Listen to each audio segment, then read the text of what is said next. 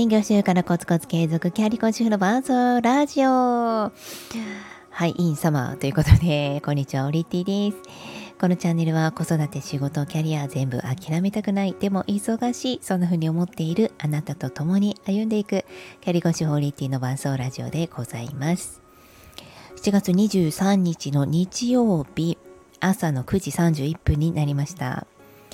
今、27時間テレビがやっているそうで、子供たちがたまたまつけてこれ見たいっていうので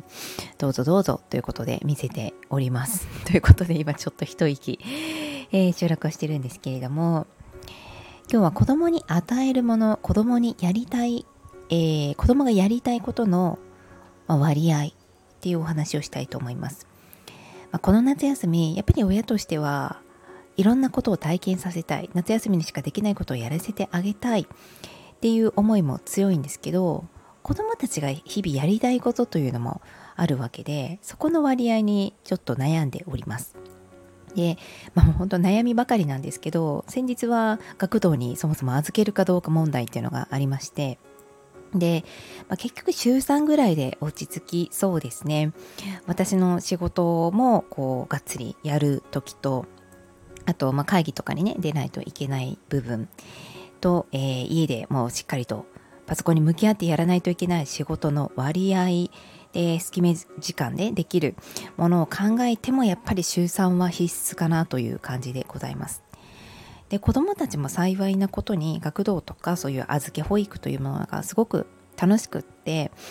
あの有意義な時間を送れているようなんですね特に幼稚園の息子に関してはお友達が結構いるので非常に楽しそうです小学校2年生の息子はあのお友達と遊ぶというよりはその学童にあるおもちゃ目新しいおもちゃとかあと本を読むことが好きなので基本本を読んでいるみたいですね。あの学童でなんか工作とか、あの、ビンゴとか、まあ、ビンゴは全員でやるのかな？そういうアクティビティを用意してくださって、一応こうやりたいですっていうのに丸をつけて申請をするんですけど、子供とね、一応話して。でも実際にはなんかやって帰ってこないみたいなことが多いですね。まあそれは人それぞれなのですけれども、まあ、やっぱりねこれもこう一つとっても親としてはせっかくの体験の機会があるんだったら作ってほしいとかね、えやったら楽しいよとか思ったりするんですけども意外と子供はその時に自分がやりたいことをやりたいもう本ねなんていつでも読めると思うんですけれども目の前の本を読みたいしあの家でも、まあ、目の前のセミを取りたいしプールに入りたいし、まあ、テレビも見たいでしょう、うん。まあ、そんなこう充実させたいっていうのは結局私のエゴ、うん、であってあのなんだろう。子供たちにとって今そのやりたいことというのがあのうん、今やり 今やりたいこととか今やりたいことイコール好きなことなのでそれをやっぱりやるっていうのは自然な流れでいいのかなとも思っています。ただ、うん、ちょこっとですね。普段の生活の中でちょっとこれやらせてあげたいんだけど例えば博物館行きたいとかなんかイベント行きたいって言ったとしてもあの普段の学校生活とかがあるのでまあ行けないんですよね。学校とかが帰ってきてもうでも公園にももちろん遊びに行きたいしっていう、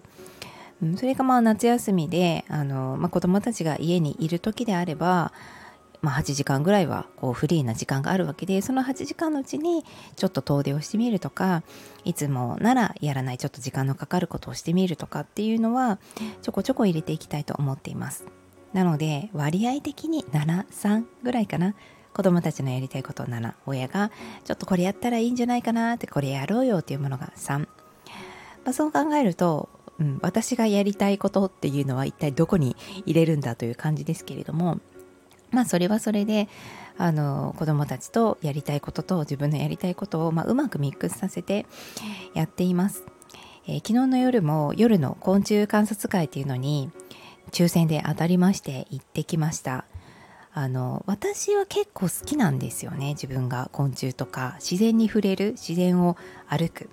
でまあもともと花がすごく好きなので野草とか見るのが好きなんですけど、まあ、夜なので、まあ、野草というかもう一体どこを歩いてるのかわからない。で結構うちの子たちは去年からまあ、夜あの、まあ、慣れ親しんだ公園ですけれども夜の公園はねやっぱりちょっと暗いので、まあ、慣れ親しんだちょっと土地勘のある道を私が連れていくっていうのをやっていました。最初は本当もうねぼうぼうにこう生えた雑草のところなんて歩いていくの私も本当嫌だったんですけどもなんか昨日はですねなんかうちの子たちだけがちょっと山賊みたいな感じであの本当に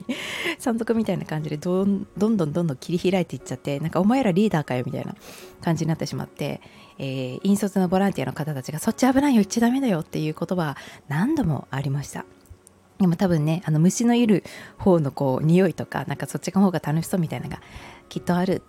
あったんじゃないかなというふうに思っています。まあ、でもすごくあの楽しくって、